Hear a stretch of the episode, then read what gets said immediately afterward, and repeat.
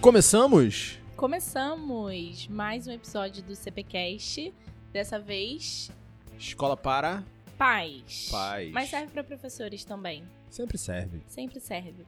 Dessa vez a gente vai falar um pouco sobre adolescentes, então por isso que a gente falou que serve para todo mundo. Então, Estamos entrando no reino da ficção. uau. Uau!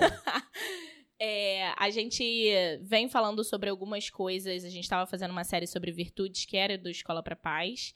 Mas. E dentro dessa seara aí de, de virtudes e desenvolvimento, tem um quebra-mola no meio do caminho que é a adolescência.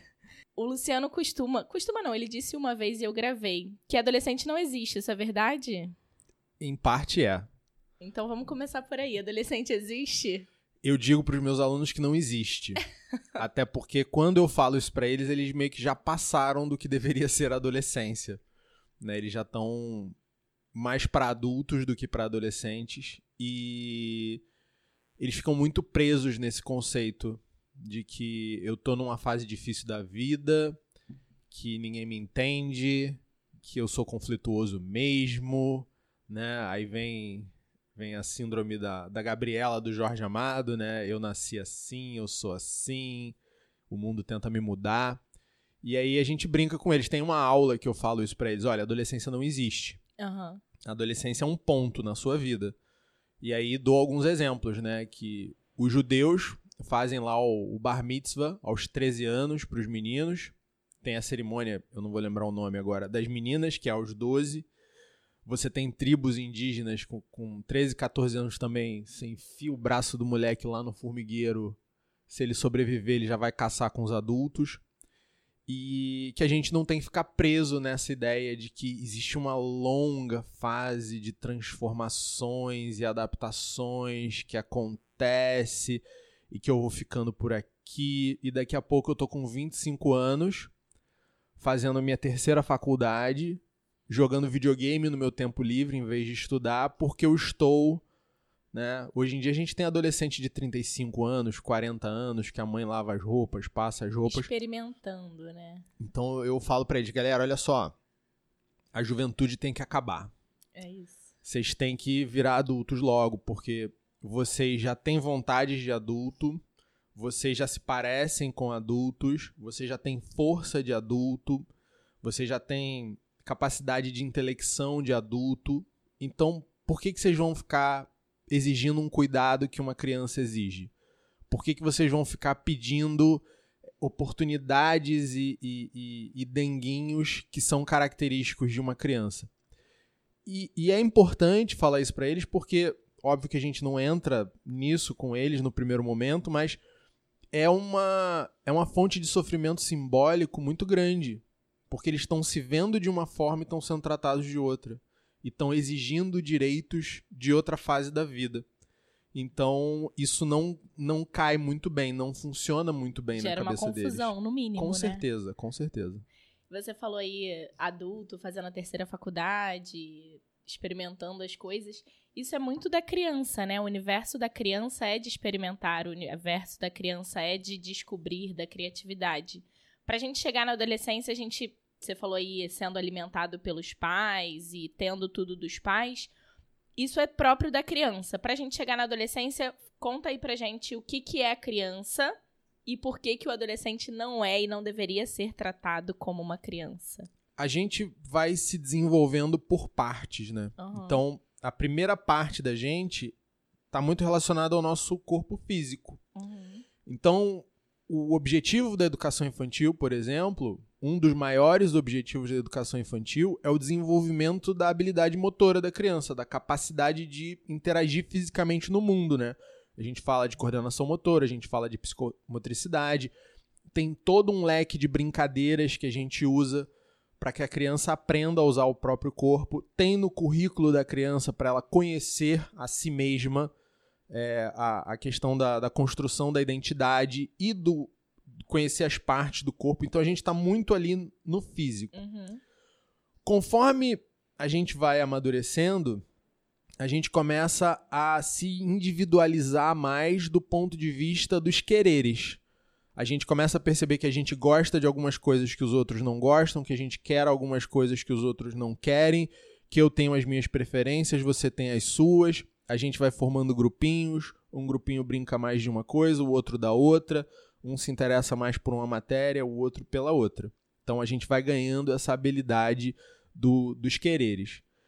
E a gente dá mais um passo nessa evolução quando a gente começa a entender as coisas.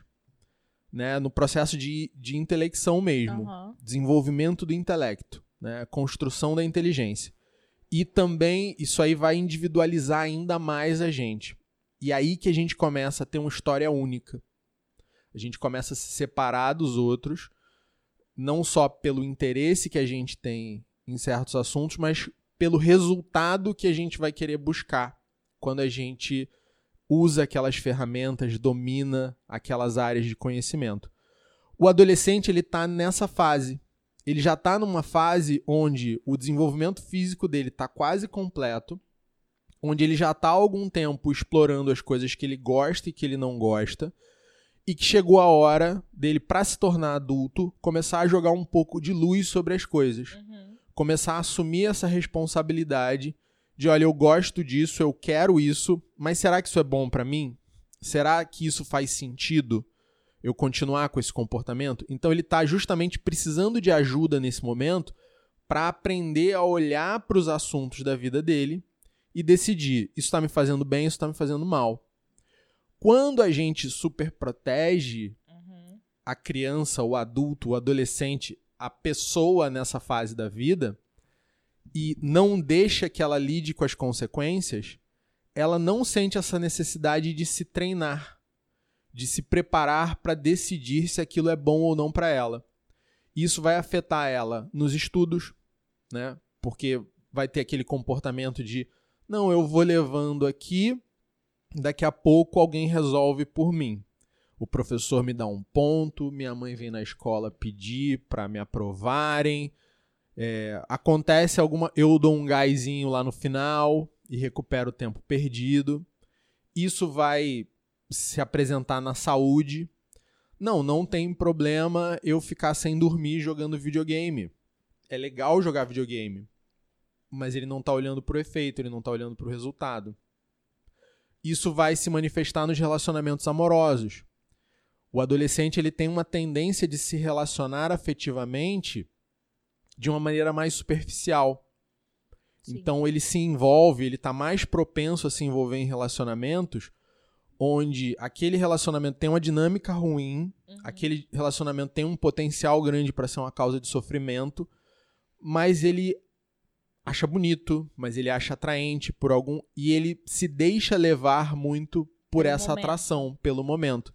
Então, o, o essencial nessa parte da vida, né, o, o foco nessa parte da vida, entre outras coisas, mas pelo que a gente está falando aqui é, olha só, começa a avaliar aquilo que você está fazendo, começa a iluminar essas tuas atitudes, começa a iluminar as tuas amizades, os teus relacionamentos e começa a se preocupar com os efeitos dele.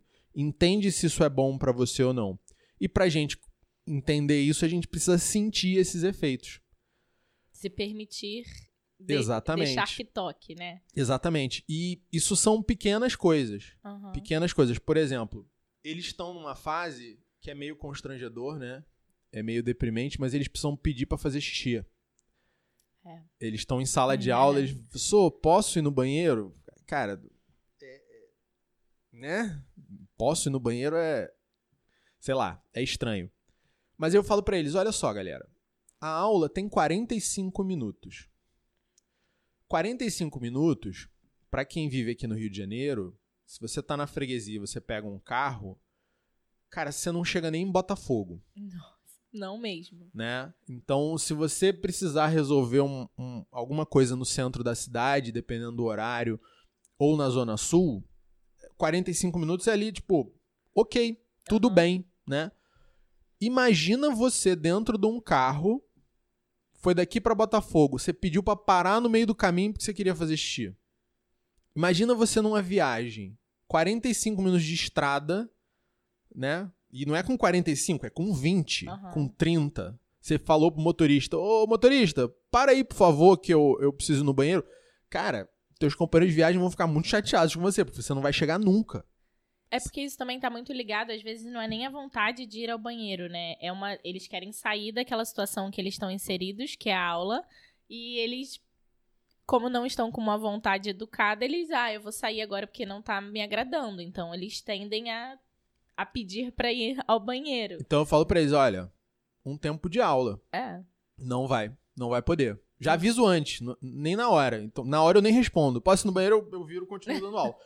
Porque, falei, cara, você tem que se programar pelo menos para isso. Uhum. E, ah, é uma consequenciazinha. É uma micro consequência. Uhum. Óbvio que a gente tem regras, né? Tem duas regras ali. Se você é menina e você acabou uhum. de perceber que aconteceu uma coisa que não é todo dia que acontece na sua vida, é uma vez por mês só, você levanta e vai. Uhum. Você não precisa pedir. Eu, eu não tenho nada aqui comigo para te ajudar nesse momento. Eu não ando com isso no bolso, eu não, ando, não vou conseguir. Então não adianta nem vir falar comigo. É. Né? Vai lá, dá teu jeito. Ou então, se você comeu alguma coisa e tá passando mal, né? Tem o risco de você afetar todos os seus colegas de sala com, com o efeito daquilo que você comeu no lanche, também pode ir, não tem problema, né? A ideia não é fazer ninguém torturar ninguém. Torturar ninguém. Mas cara, um, um xixizinho por 15 minutos, porra, você aguenta, meu amigo. Você aguenta, aguenta sim. Com certeza. Mas eles não têm isso, isso estruturado, isso definido. Então, é, é e isso para eles, para os adolescentes, é. Você falou, ah, é um desafiozinho. Para eles é um desafio imenso conseguir ficar. E é engraçado porque quando você fala assim, o, o cara te olha com aquela cara de como é que você vai fazer isso comigo? E aí ele lembra que isso já tá combinado, isso já foi acertado antes. E ele uhum. dá aquela. É, eu vou ter que entubar essa. Exatamente. Eu não tenho para onde escapar, não tenho por onde escapar. Exatamente. A gente, quando você tava falando de mundo infantil aí da criança, é, eles são tudo os pais fornecem para as crianças. Certo? Sim. O, os pais, no primeiro momento da vida, eles são deuses, praticamente. Uhum.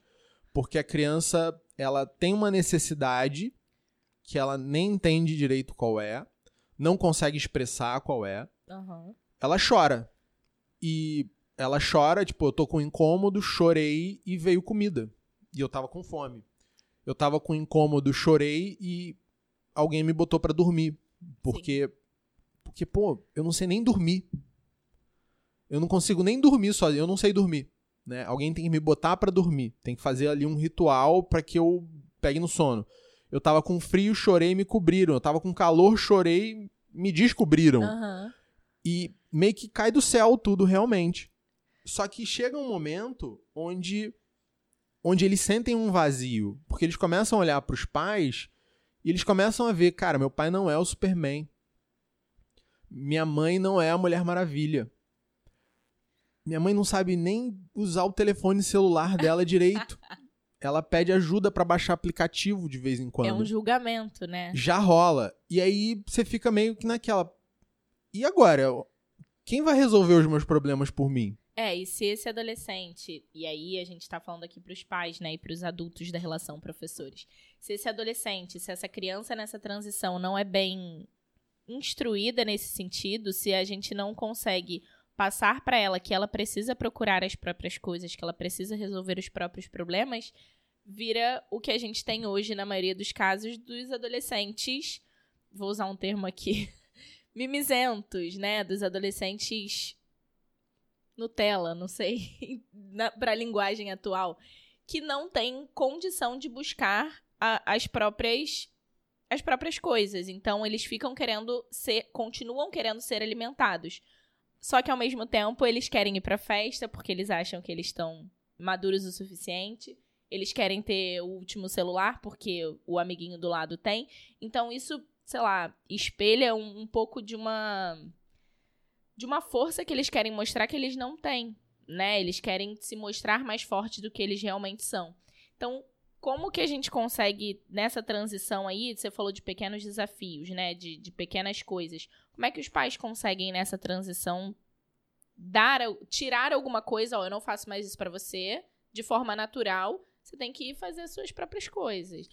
A- o primeiro ponto aí, Gabi, é o cara entender o seguinte, né? O pai e, e a pessoa, né? Em questão, Aham. a, a criança em transição, o adolescente, o, o quase adulto. É entender que a confiança que um filho coloca nos pais, ela, de certa forma, até transcende a capacidade humana. Ela vai além do que um ser humano realisticamente pode fazer. Aham. Então, quando o, o jovem ele percebe que aquilo tudo não vai vir do pai da mãe dele, da família dele, imediata, no primeiro momento, ele começa a perceber que ele precisa agir, mas ele também começa a perceber que tudo que ele gostaria que fosse feito, ele não alcança. E às vezes ele percebe isso conscientemente, às vezes não, às vezes é só angústia. Às vezes é só sintoma. Aham. E alguns tiveram a felicidade de, na criação deles, serem ensinados a olhar para cima. Aham. Outros não. Daqueles que foram ensinados a olhar para cima nesse momento, eles começam a entender que existem coisas que a gente resolve materialmente, mas existem coisas que a gente resolve mais no plano espiritual do que no plano material. E aí é a hora de tentar buscar esse equilíbrio por conta própria. Você tem lá um, um versículo na Bíblia que fala: ensina a criança a andar no caminho que ela nunca se desviará dele.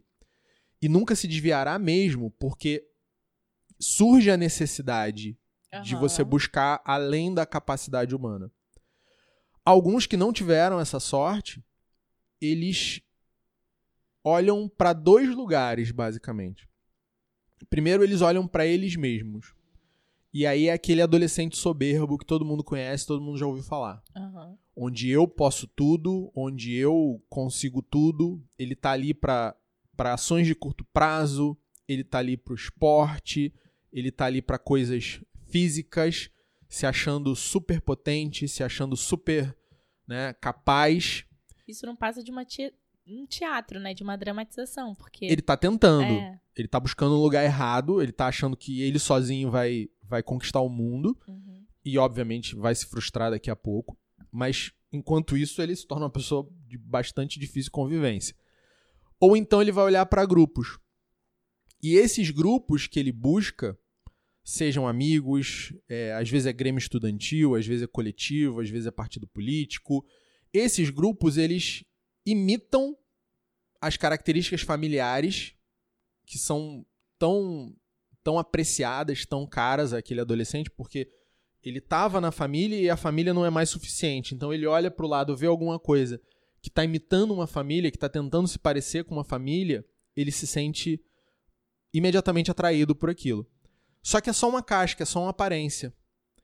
E esses grupos, eles vão se utilizar da força daquele jovem Uhum. para os seus próprios interesses, sem se preocupar, sem ter o mesmo apreço, sem ter o mesmo cuidado, sem ter a mesma vontade de fazer o bem para aquela pessoa que a família tem. Então esse jovem ele acaba se afastando da família, acaba buscando aceitação num grupo, seja socialmente na escola ou num lugar que ele frequente, ou em outros ambientes envolvidos com, com política, com militância, e ele acaba ficando à mercê disso tudo. Porque, na verdade, ele está buscando um substituto para aquela fé que ele depositava nos pais, para aquela esperança que ele achava que vinha da, da família dele, da família imediata. Então, a primeira coisa é a gente entender que, olha, algumas coisas o adolescente vai precisar aprender a fazer sozinho, por conta própria. Outras coisas, quando ele tiver que buscar ajuda, ele tem que buscar a ajuda certa no lugar certo. Não adianta ele querer resolver questões transcendentais que ele tem, questões espirituais, com soluções materiais. Não vai dar certo. E aí, quando a gente está falando dessas questões mais materiais, né, mais práticas do dia a dia, é mostrando para ele, cara, olha só, tu não guarda a tua roupa, tu não põe a tua roupa suja no cesto. Como é que você quer viajar no carnaval com os teus amigos? É isso. aquele conjunto de instruções básicas, de, de, de questões mais ordinárias do dia a dia que a gente precisa manter em ordem aqui em casa, você não colabora. Você não tira a mesa. Você não estuda quando disse que ia estudar. Você esquece de ir comprar o pão na padaria que a gente combinou que é uma tarefa tua. Como é que você quer que eu confie a chave do carro? Né? Mostrando, fazendo o cara entender, olha, existe uma progressão aqui de dificuldade. Então, realmente, a tua mãe acha que tu vai morrer se tu for viajar no carnaval. Sim. Porque tu não é capaz de botar a roupa suja no cesto. Como é que você vai querer viajar de carro com os teus amigos? Quem, quem é esse amigo que vai dirigir? Qual, qual é o teu crivo para avaliar se ele é uma pessoa responsável ou não, se você não lida bem com responsabilidade? É isso se para você qualquer coisa tá bom. Então, quando o, o jovem ele começa a enxergar que, olha, eu, eu preciso comunicar coisas diferentes aqui em casa. Eu preciso. Isso às vezes é até uma dificuldade na hora da gente montar plano de estudo. A gente tava falando É? de plano de estudo. É, porque o cara fala, não, agora eu vou estudar a sério. Aí eu não faço mais nada, né? Aí eu não faço mais nada, eu não posso mais tirar uma lo... né? Cara, então você não está estudando a sério. Você, você criou uma fantasia do que é estudar, de que você, sei lá, virou um, um estudante profissional e você só pode. E, e a família não leva a sério. Então você precisa provar com atitudes. Eu falo, falei sema- essa semana pra eles.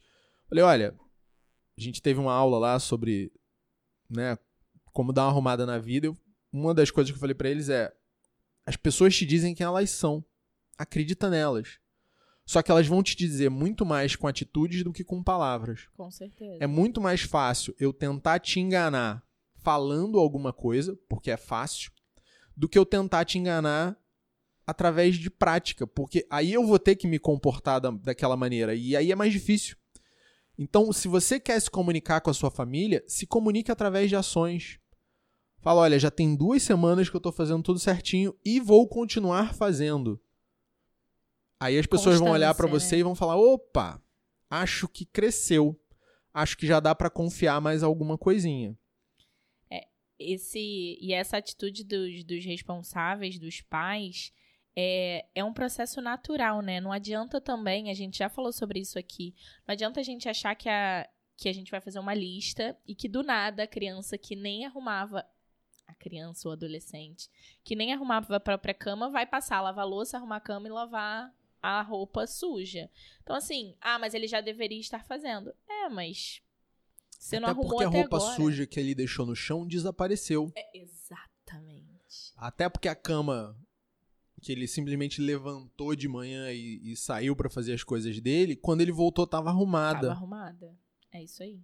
É isso Quando aí. ele chegou em casa, a comida tava pronta e o prato dele tava na mesa. E depois lavou-se. Lavou-se. né? Então, ele não tá vivendo nenhuma consequência. Não. E, e ele precisa, ele precisa entender, né? Ele precisa, olha, qual- eu tô com preguiça. A minha, o meu querer agora é sofá e videogame. Aham. Só que se eu não lavar essa louça, eu não tenho onde comer daqui a quatro horas. Olha que interessante. Consequência natural. No primeiro momento, ele vai ficar sem comer. Porque ele tá tão habituado, o cérebro dele já tá tão ligado de uma forma onde ele termina de comer, vai jogar videogame e depois volta pra comer e tem comida e tem prato limpo, que olha, não existe essa necessidade. Então, você tem que ter ali duas coisas acontecendo, né? Aquela vozinha, aquela vontade auxiliar ainda falando, cara, tira a mesa, lava tua louça, lava a nossa louça. Hoje é o teu dia de lavar a louça. Amanhã eu lavo, depois de amanhã é a tua irmã e, por aí vai. Pra pelo menos ele entender que existe ali um- uma divisão de trabalho e depois a consequência, né? Então a gente sempre avisa antes, olha, se continuar assim, a consequência será essa, é uma consequência natural.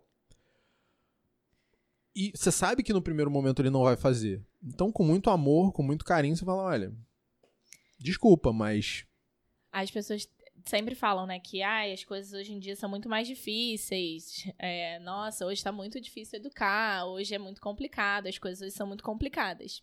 Beleza, né? Não vamos, não vou entrar nesse mérito porque a gente sabe que no passado as pessoas tinham bem mais dificuldade do que a gente, mas enfim.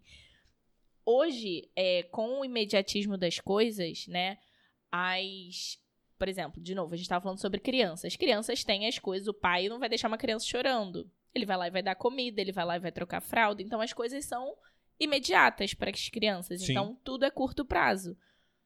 É, conforme as pessoas vão crescendo, conforme as pessoas vão amadurecendo e entendendo a vida, as coisas elas já não são mais tão a curto prazo. A gente começa a pensar, ou deveria começar a pensar, em coisas a longo prazo. Isso é uma coisa que os adolescentes imaturos, que as pessoas imaturas não têm, né? Elas pensam e elas querem o benefício curto prazo. Então, você estava falando da louça para lavar, ele não vai lavar, ele vai pedir iFood. Até é. porque ele tem o, como pedir iFood, porque por enquanto ele tem o dinheiro, né? Ele tem, ele é suprido por essa, por essa necessidade do dinheiro. Então, eu acho que quando as pessoas falam que hoje está mais difícil, na verdade é porque hoje está mais fácil. As coisas estão Sim. mais fáceis. O acesso a tudo é mais fácil. Eu costumo dizer que a minha mãe me dava vários nãos porque simplesmente ela não conseguia dizer sim. Uhum. Porque não existia a possibilidade. Vou dar um exemplo idiota, tá? Quando eu era criança, meus pais moravam. Meus pais, meus avós moravam em João Pessoa. Uhum. Então, uma vez a cada dois, três anos eu ia lá. De vez em quando eles vinham aqui, eu ia lá ver meus avós. Uma viagem daqui para João Pessoa, quando eu tinha sete anos de idade, ela demorava pelo menos cinco horas. Hoje dura três. O avião não ficou mais rápido, uhum. mas hoje você tem uma quantidade muito maior de voos diretos. Então, se eu quisesse chegar em João Pessoa, quando eu tinha sete anos, se minha mãe quisesse me levar, a gente ia fazer Rio, uma escala na Bahia, em Salvador, uma escala em Recife e ia chegar em João Pessoa. Então, tinha o tempo de voo daqui a Salvador, tinha, sei lá, 40 minutos de pista em Salvador, aí tinha o tempo de voo Salvador até Recife, mais 40 minutos. Uhum. E de Recife para João Pessoa é, é bem menos que Rio-São Paulo, são, sei lá, 15 minutos voando. Mas você tinha aí pelo menos uma hora e vinte, fora que o avião acelera, desacelera, né? Tem as voltas que ele dá ali para pousar, então demorava duas horas a mais Sim. do que demora hoje. Se você quer, sei lá, não, não, não tinha Uber na época, né? Você tinha que pedir um táxi, não, nem pedir um táxi, você tinha que ir pra rua chamar um táxi. É. Olha que legal. É Se você não quisesse ir pra rua e, e catar um táxi que estivesse passando ali naquela hora, você tinha que, sei lá, ligar para um radiotáxi, que era muito mais caro, quase o dobro do preço. Uhum. Então, hoje em dia você tem uma série de facilidades, uma série de comodidades. Você pode pedir iFood hoje. Uhum. Mas, pô, cara, pouquíssimos restaurantes tinham delivery. E você tinha que ligar para o restaurante. Você tinha que ligar, falar mais. com a pessoa. A pessoa uhum. tinha que estar disponível para te atender. Né? É Às vezes o restaurante estava cheio, eles tiravam a pessoa do telefone. Sim. Então era, era tudo muito mais complicado. Você não tinha celular. Se você quisesse falar com a pessoa e ela não estivesse em casa, você tinha que esperar algumas horas até ela chegar em casa. E ó, mesmo nessa época, o brasileiro era péssimo em guardar dinheiro. Uhum. Guardar dinheiro é a coisa mais importante que você tem para fazer. É, uma das coisas mais importantes que você tem para fazer a longo prazo na sua vida adulta. Porque o dinheiro que você vai ter na sua velhice depende do dinheiro que você está guardando agora. Uhum. Então, a gente tinha essas dificuldades, mas o nosso longo prazo sempre foi curto. Para o brasileiro, um ano é longo prazo. Uhum. Para um japonês, um ano é curtíssimo prazo. Para um japonês, 50 anos é longo prazo. Uhum. A gente nem pensa em horizonte de 50 anos. A gente não, tem nem estabilidade para fazer um negócio desse. E como as coisas estão encurtando ainda mais, aí fica mais difícil porque tá mais fácil. É exatamente isso. Ó, óbvio que a gente não tá falando aqui, gente, que tecnologia é ruim, pelo amor de Deus, não, não levem pra esse lado, não é nada disso. Ninguém aqui é. Não tem celular, não pede iFood, não é, não é isso. Mas é porque essa fala da dificuldade, do sofrimento, a gente também já falou sobre isso, que tudo é sofrimento, né? Hoje as pessoas sofrem por qualquer coisa. Não é bem assim. As coisas não são dessa forma. Não é que está mais difícil porque você falou, tá mais fácil, na verdade. Cabe a gente conseguir encaixar o mais fácil na nossa rotina. Ah, é mais difícil porque as coisas são mais aceleradas? Talvez. Sabe uma coisa que a gente tem antecipado muito? Ah. Festa de 15 anos. Antecipado? Como assim? É porque as festas de criança hoje elas são tão produzidas. Aham. Eu, na minha época, fui à festa de 15 anos que não chega aos pés de uma festa de um ano, É verdade. de bebê, hoje em É dia. verdade. né? Porque, primeiro, na, numa casa de festas, com decoração, com animação, com fantasia, com personagem da Com Disney, troca de roupa do bebê de um ano. com troca de roupa do aniversariante. Cara, isso quando eu. Né, faz tempo? Faz tempo, mas isso era uma festa de debutante na minha época, cara. Uhum. Não, É era, verdade. não era uma festinha qualquer. Bem observado. É A- verdade. As festinhas que a gente fazia era na casa da pessoa, aquele bolão que a mãe, que a avó, que a tia fez, Eu tive um do Dálmata. Desse bolão grande, assim. né? Por quê? Porque você tinha que cortar o bolo e servir uma fatia pra cada um. E a galera ainda tinha que levar pra casa num papel alumínio, num tupperware, aquele negócio. Hoje em dia, Bolo fake, pra começo de conversa. hoje em dia é Luciano. bolo fake. Isso, por né? favor. Você terminou de cantar o parabéns, já tem um garçom circulando com as fatias. Cara, isso, a gente tinha que esperar, Isso. cortar, servir. Torcer pra, dar, pra comer o segundo pedaço. É. Então, é, é uma brincadeira, mas Sim. a quantidade de dinheiro que se gasta hoje numa festa pra, um- pra uma criança de dois anos e o, o preparo. Se vai chegar lá nos 15, ou você faz um casamento, ou vai ser um negócio ultra sem graça. Já desensibilizou. É isso que eu ia falar. Nada, nada satisfaz o adolescente. Eu ia entrar nesse tema, né? Quando a gente supre todas as necessidades da criança e dá, e dá, e dá, e continua dando, é, esse adolescente, esse quase adulto, nada satisfaz. A gente estava falando sobre isso numa turma aqui, que os alunos estavam reclamando e alguns responsáveis estavam reclamando. E aí a gente já tem feito algumas ações. E aí eu tava conversando com a pessoa, falei, calma, porque nada que a gente der vai ser suficiente. As pessoas sempre querem mais, querem mais. Então, a gente, tem, a gente tem que saber colocar o limite, né? No caso dos adolescentes, das crianças, o adulto tem que saber colocar o limite. Foi isso- você falou a palavra desensibiliza. Nada é suficiente. E a, a grande questão prática, né? Porque a gente fala por alto, às Aham. vezes fica meio solto na cabeça de quem tá ouvindo. Mas a grande questão prática é a seguinte: o sofrimento é muito maior dessa maneira. A angústia é muito maior dessa maneira. Quando eu sento aqui com um aluno para montar um plano de estudo, por exemplo, né? Adolescente, vai fazer ENEM daqui a pouco. E ele olha e ele vê que faltam 70 pontos para ele chegar na nota de corte da carreira que ele quer. Se ele ficar olhando para aqueles 70 pontos, ele surta. Então, um dos primeiros passos da montagem do plano de estudo é chegar para ele e falar: "Cara, faltam 70 pontos". 70 pontos é bastante coisa? É bastante coisa. Mas a gente tem mais oito simulados e o Enem. Então a gente tem nove oportunidades, né? Nove é, é como se fosse uma escada. A gente vai subir nove degraus. Então são nove degraus de oito pontos. Oito pontos. Consegue enxergar onde a gente consegue ganhar oito pontos para o próximo simulado? Ah, pô, consegue, porque eu esqueci de botar a citação na minha redação. Então, só aí já é quase isso. Aham. Beleza. Um acerto a mais aqui, um acerto a mais ali.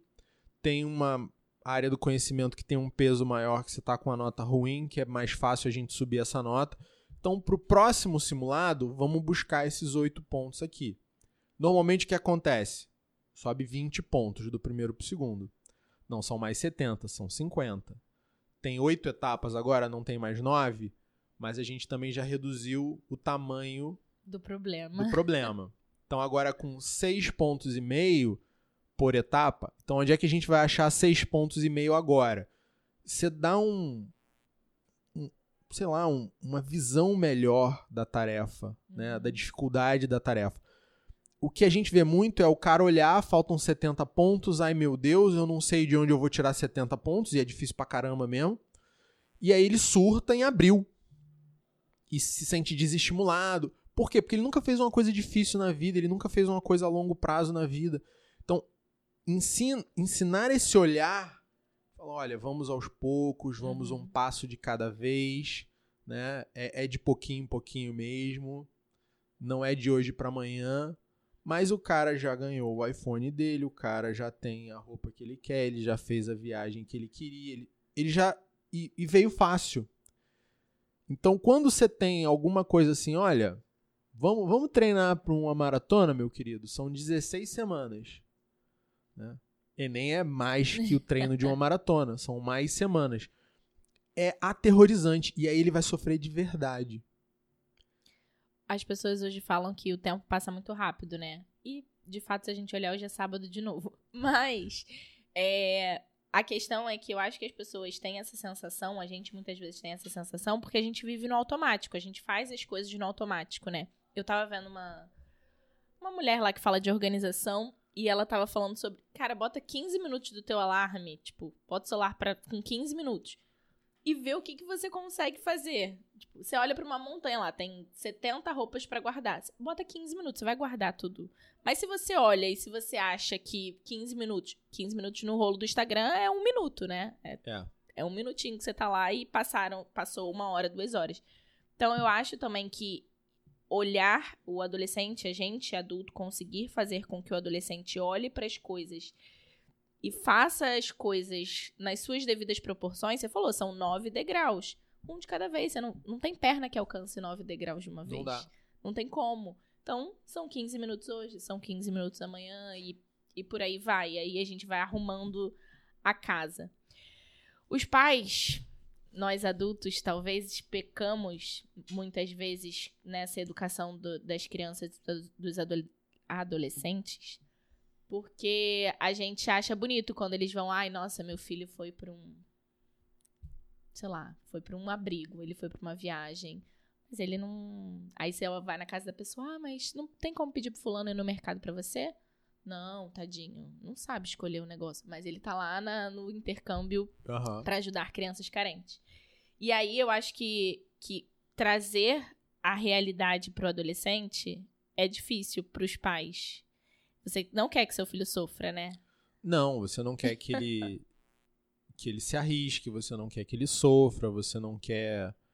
E ó, eu eu eu já vivi coisas estranhíssimas quando eu era dessa dessa idade aí, né? Uhum. É, de minha mãe não querer que eu saísse, se preocupar muito, isso é normal, isso é uhum. dos pais. Só que chega um ponto onde não é preocupação, chega a um ponto onde você está atrapalhando. E também a resposta não é soltar. A gente vê muito essa discussão na, na educação, né? Ah, que as crianças hoje elas são super protegidas pela família. Se a criança tirar uma nota baixa, o mundo cai e a mãe vem na escola e acha que a professora está perseguindo. E eu já você tem uma diferença de mentalidade das gerações aí, né? Se eu reclamasse de um professor, minha mãe virava para mim e falava: esse deve ser bom mesmo, tá uhum. te botando na linha. Hoje em dia, se a criança reclama do professor, constrangeu meu filho, eu vou tirar dessa escola. Então, tem uma diferença aí que não, não tem muito o que fazer em relação a isso. Mas a, resp a resposta não é voltar no tempo. A resposta não é criar as crianças soltas na rua como era. Porque criar criança solta na rua também é muito ruim. Uhum. Não, não é que antes estava certo e agora estava errado. Antes tinha problemas, hoje tem problemas. São problemas diferentes. Como lidar com eles? Não é porque uma geração se acostumou com os problemas da década de 80 e 90 e está se impactando com os problemas dos anos 2000 que a gente vai trocar. Não, então vamos botar os problemas da década de 80 agora e, e acabar. Não, isso não vai acontecer. Uhum. Mas é olhar para aquela pessoa que está ali e o que está faltando nela. Né? Qual é o. O que, que eu posso fazer aqui para ajudar essa pessoa a funcionar melhor, a navegar melhor no mundo. E aí cada família vai ter a sua resposta. Mas entendendo justamente o que a gente começou falando, eles têm que começar a medir as consequências daquilo que eles fazem.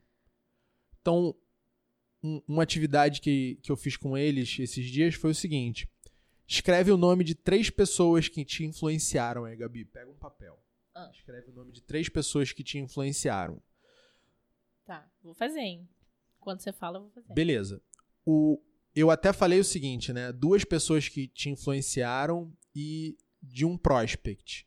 O que, que é prospect, professor?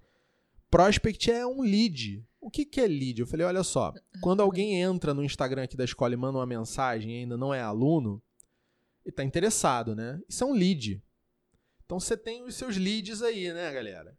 Então escreve o nome de um lead aí. Alguém que está interessado, mas que ainda não fechou negócio. ou se você está namorando do, do, de quem fechou o negócio, de quem assinou o contrato. Uhum. Beleza. Escreveu, escreveu. Agora coloca aí do lado, né? Vai pensando, começa a rabiscar aí. O que, você sabe dessa pessoa? Da história dessa pessoa? O que, que ela faz? Quem ela é? É, ela ainda se relaciona contigo? O que, que, você vê da vida dela? Ela é bem sucedida? Não é? Ela tá com a vida arrumada? Não tá? Vai, vai rabiscando isso aí, vai, vai colocando essas características. E aí a gente dá um tempo para a pessoa fazer isso. E no final pergunta: você é um indivíduo, você vai construir a sua própria história. Obviamente você não vai viver a vida de outra pessoa, mas se a sua vida começasse a se parecer com a vida dessa pessoa aí, como é que você se sentiria? Você, ah, não, legal, essa é uma vida boa, essa é uma vida bacana, eu ia gostar disso. Maneiro. Agora, se você fala, não, é, veja bem, não, não queria muito, não, né? É, a pessoa até falou aquilo daquela vez que me impactou. Eu ainda penso nisso quando eu vou tomar uma decisão, que eu acho que as coisas tinham que. Mas olhando bem daqui, a vida daquela pessoa não é uma vida que eu gostaria para mim. Então, será que é uma boa ideia você estar tá sendo influenciado ainda por alguma coisa que aquela pessoa te ensinou? Não tem uma resposta pronta, mas tem um encaminhamento aí. Tem um incômodo, no mínimo. Tem um incômodo, vamos pensar sobre isso. Na questão do, do lead, né? na questão do relacionamento, como é que essa pessoa faz você se sentir na maior parte do tempo? Porque quando a gente gosta de alguém, é natural a gente pensar na pessoa o tempo todo. Mas na maior parte do tempo você está feliz porque isso está sendo retribuído, ou você está triste porque essa esperança não está sendo correspondida? Você está mandando mensagem e estão te respondendo, ou só depois de duas horas? Você tem uma alguma interferência na vida dessa pessoa ou ela está muito fechada para aquelas coisas que você pede para ela? Ou você mesmo pode estar tá fechado para as coisas que essa pessoa te pede? Se você está fechado, se outra pessoa está fechada, se a, a, comunicação é complicada, será que essa atração que você sente, que pode ser até mútua, mas será que no longo prazo isso vai ser bom para você? Se não vira um relacionamento de conveniência. Sim. Eu tô sozinho, outra pessoa tá sozinha, eu acho ela bonita, eu, eu sinto essa atração. E aí? Isso termina em pé na bunda, né? Normalmente. e eu falo para eles, prefiro ser botinha do que ser o jeans nessa situação. de pé na bunda. Porque, né? Melhor ser pé do que bunda numa hora dessa, gente.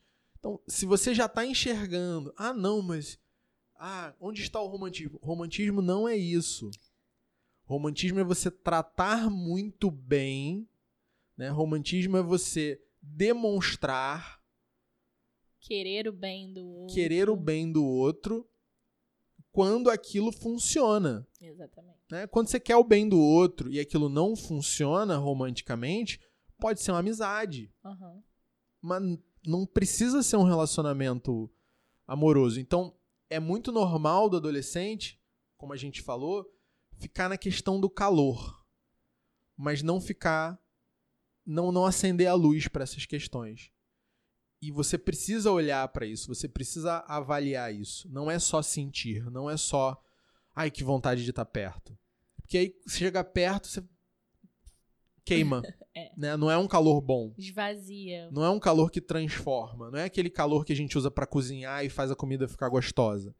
É aquele calor incômodo. É aquele. Ah, eu quero estar perto, mas quando eu chego perto eu me sinto mal. Ou eu, até quando tô perto, me sinto bem, mas quando eu me afasto eu me sinto muito mal.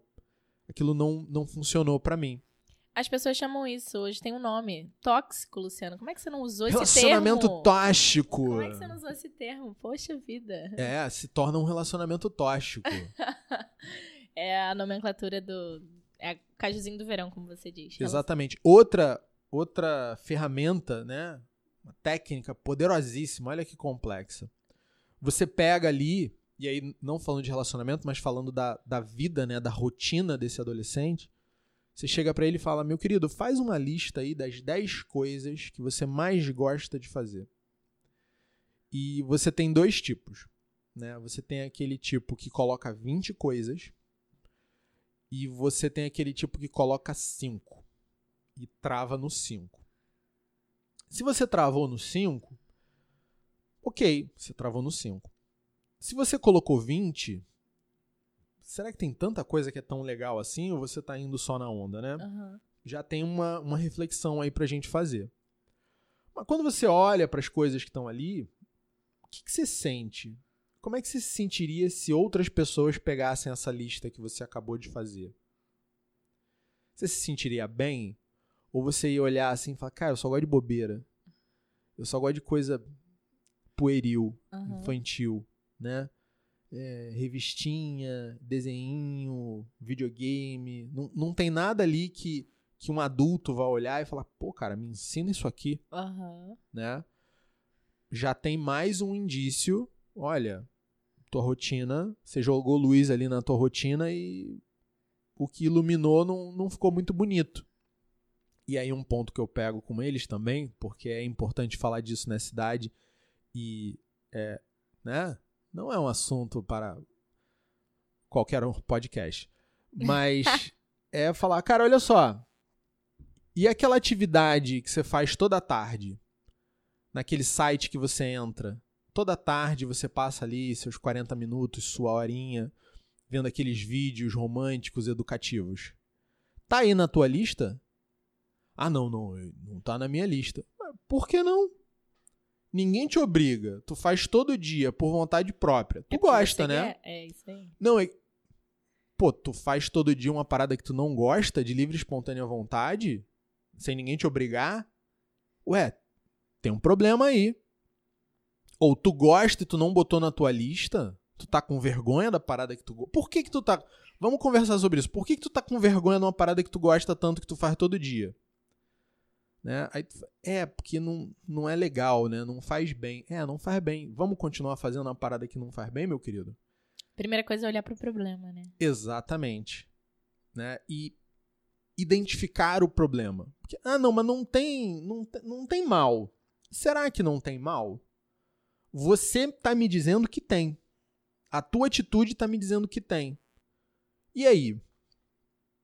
Então, essa é a fase, esse é o momento, essa é a necessidade da hora.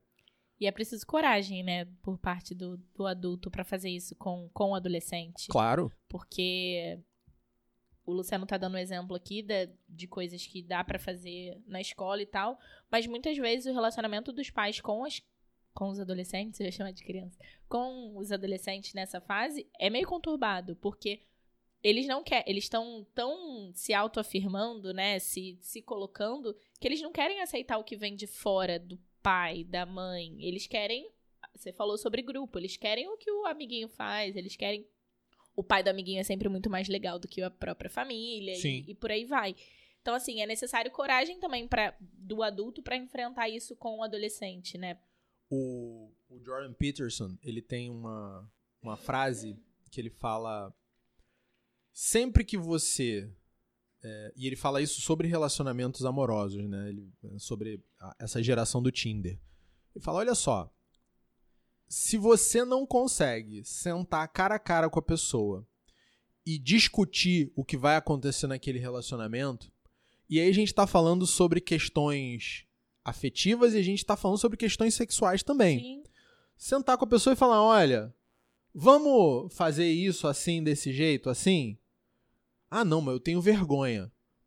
Amigo, você tem vergonha de falar, mas você vai fazer?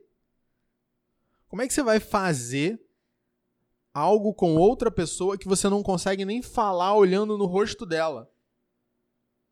Olha que loucura. É porque as relações não são mais pessoais, né? Elas são digitais. pois é, mas tem um problema aí. Com certeza. Né? Eu tenho um amigo, excelente vendedor, ele fala: o combinado não sai caro. Né? Uhum. Bom negócio tem que ser bom para todo mundo. Então, se você vai fazer uma proposta para outra. Vamos, vamos falar de, de vendas agora, né? Porque não constrange o pessoal. Vamos falar de vendas aqui. Olha só, eu, eu vou te vender esse caderno e você vai me pagar 10 reais. Ah, não. Eu, eu não tenho coragem de propor isso pra pessoa. Porque esse caderno tá usado. Como é que eu vou vender um caderno usado por 10 reais? Tá bom, então você põe o seu caderno na mochila dela, vai na carteira dela e puxa o dinheiro sem falar nada. Melhorou ou piorou a situação? Piorou muito. Piorou muito a situação. Mas na hora né, de ter um relacionamento, de ter um relacionamento afetivo que, que chega é, às vias sexuais, aí tá de boa. Uhum. Né? A gente vai fazer e não vai falar sobre o assunto. Olha que loucura. É. Mas isso é sintoma justamente disso, dessa incapacidade de olhar para as coisas, iluminar aquela situação ali e falar, pô, isso vai ser bom ou vai ser ruim para mim.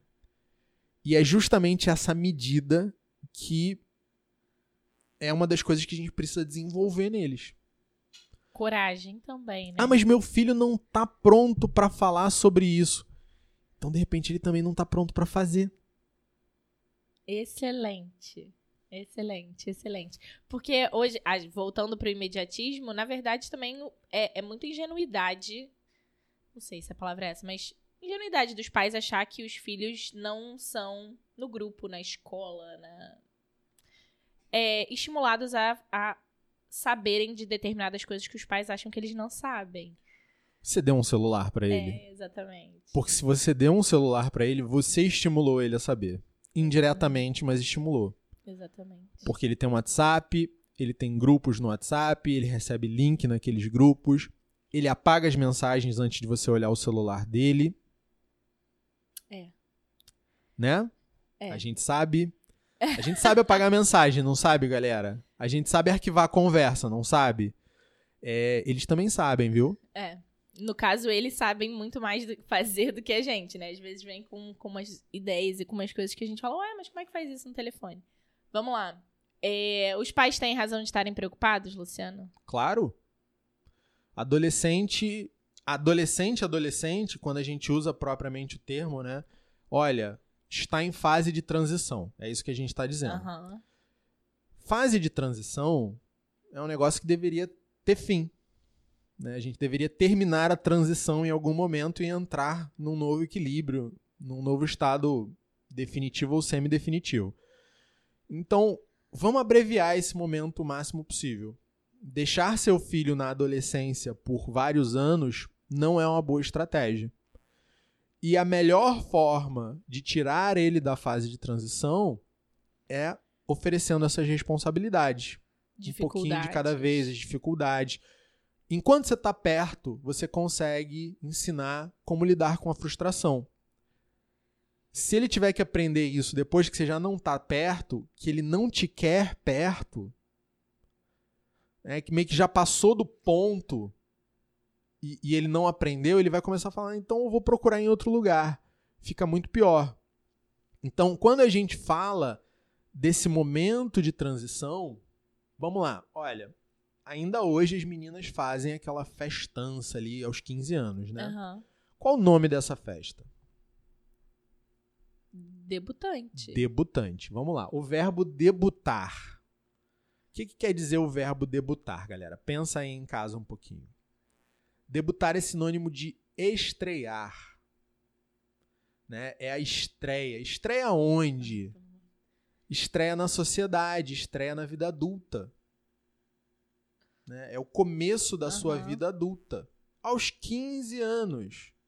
Então, se você se tornou adulto aos 15 anos, você já tinha que estar se preparando antes. A transição já, já aconteceu. Então, quando a gente olha ali. E, e é justamente quando começa a dar defeito na escola, galera. É nono ano, primeira série do ensino médio. É quando começa a dar defeito.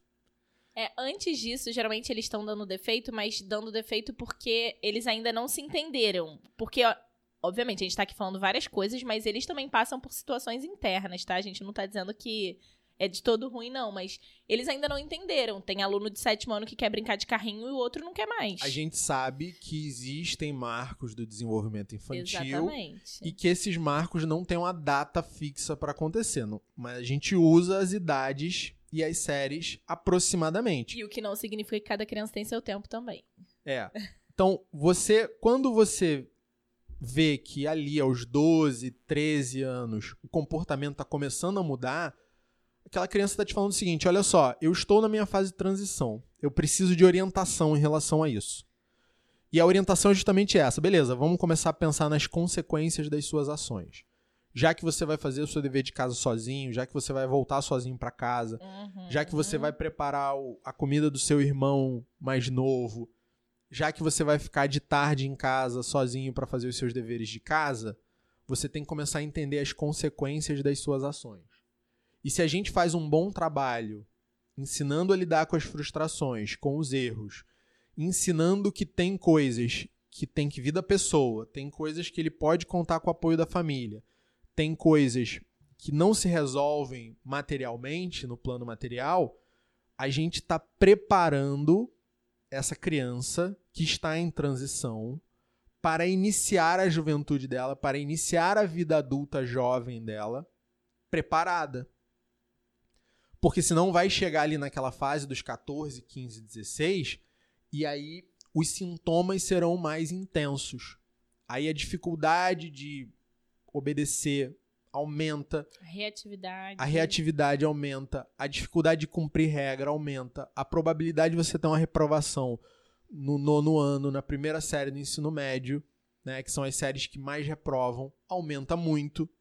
Então, tudo isso já é uma consequência de um processo que começou ali quando a criança está ali por volta do sexto ano, final do quinto, início do sétimo, né? Naquela área ali. E você tem esse prazo aí, digamos, colocando em séries, até o final do oitavo Pra ajustar. para ajustar. É, eu, você tá falando, eu tô pensando nas crianças. Eu tô olhando, a gente tá dentro de A escola. gente vê os rostinhos, né? Exatamente. É. A gente olha para as crianças e fala: é, essa aqui já foi, isso aqui não foi. Talvez a gente erre em alguma coisa, mas a gente imagina eles, eles caminhando. Vou voltar com uma prática Ah, no podcast. diga, Vou pedir uma coisa. Fala. O que, que você falaria para os pais de adolescente ou de pré? Se não existe adolescência, o Luciano vai me dar um tiro se eu falar pré-adolescência aqui no, no podcast, mas para os pais que estão em fase de transição, vamos usar esse termo. Para os pais que estão em fase de transição. Ordem é muito importante. né? Então, tanto ordem temporal quanto ordem material. Uhum. né? Arrume a sua cama antes de tentar consertar o mundo, como diria Jordan Peterson. Isso é vale muito. Acho que basicamente isso, Gabi, Aham. porque e mostrar que quando essa ordem não se apresenta, vai haver uma consequência. Permitir. Exatamente. Quando a gente falou lá da, do- dos erros que você não pode cometer, como não furar o seu plano de estudo, que é um episódio que foi, ao, foi pro ar antes desse, eu acho. O, o que, que a gente fala ali, uma das coisas que a gente fala ali, é na hora de ajustar a rotina, faça aos poucos. Existe um momento de transição. Não espere que uma criança vá dormir numa sexta-feira e um adulto acorde na segunda. Não é assim que funciona. De repente 30, né? Aquele filme É, que de repente 30. Dos 13 aos 30 em, em uma noite. Não é assim que acontece. Mas, aos pouquinhos, né? Olha só. Agora você vai ter que estudar sozinho. Agora você vai ter que estudar um pouco mais. Agora eu quero isso de você. Agora você tem uma tarefa em casa. Agora você tem que arrumar isso. Agora você tem que manter isso organizado. Ir acrescentando, que é uma coisa que a gente tem que fazer ao longo da, da educação, mas agora com um foco mais no mundo externo, porque é para onde eles estão indo. Então, não é só uma questão de estudar né? É uma questão de gerir as próprias notas. Então, ó, tais matérias, escolhe lá duas matérias e fala: essas matérias você vai estudar sozinho. Pega duas matérias mais simples no início ali. Aham. Tô falando até para sétimo ano, no caso. Uhum. Essas duas matérias você vai estudar por sua conta e eu vou olhar as notas delas. Tá bom? Beleza, vamos acrescentar mais duas. Deu ruim volta, né? É, porque o que, que a gente vê? O pai chega e fala: Não, a partir de agora as suas notas são. Pro... Mas todas? Até física, até matemática? De uma vez só? É muita coisa. Né? E normalmente o pai faz isso já na idade da confusão, ele não faz antes. Então, comece a organizar a vida do seu filho, pouco a pouco, né? Para as questões do mundo externo. E vai soltando, e vai soltando. Vai mostrando para ele que a vida não é esse mar de gelatina, Vida que não, não é, é um morango. tudo docinho. Não. Viver não é tomar champanhe e comer torta de limão. Tem outras, muitas outras coisas envolvidas. né? E porque de um lado você está demonstrando confiança, do outro você está mostrando que não é assim que a banda toca. E isso vai, vai te ajudar muito no amadurecimento desse aluno, dessa criança, desse filho, dessa pessoa que está construindo a personalidade dela. Eu ouvi uma vez uma pessoa falar que pra tudo se estuda. E pra educar uma criança não se estuda, né? Que as pessoas acham que é no feeling e, e vai. Mas não é bem assim. Eu acho que existem coisas que, óbvio, que tem muita coisa que vai naturalmente, mas eu acho que vale muito a pena. Eu acho que o podcast também surgiu Escola para Pais pra isso, Pra dizer que tem coisas que a gente tem que estudar, que o que o pai tem que não adianta olhar pra, ah, porque meu vizinho bate, o meu outro vizinho não bate. O que que eu faço? Cara, não é assim que a gente aprende a educar um filho, que a gente olha pra situação e olha pro mundo. Então, acho que vale estudar, saber, é, conhecer e, e saber que existem fases, saber que é difícil mesmo. Não adianta se descabelar na adolescência, porque Afinal, você é adulto, você já usa o seu intelecto, você já consegue medir os resultados. E se os resultados estão sendo positivos, vamos continuar. Se não estão sendo, a gente muda. Como é que muda? Vou, vou estudar aqui, vou, vou Aham. buscar o conselho de alguém mais experiente, exatamente. que já fez isso, que já deu certo, que já teve os bons resultados. E aí eu vou, vou mudar a minha prática. Exatamente. Muito obrigada. Valeu, Gabi. Valeu, pessoal. Um abraço. Fiquem com Deus. A gente se vê no próximo.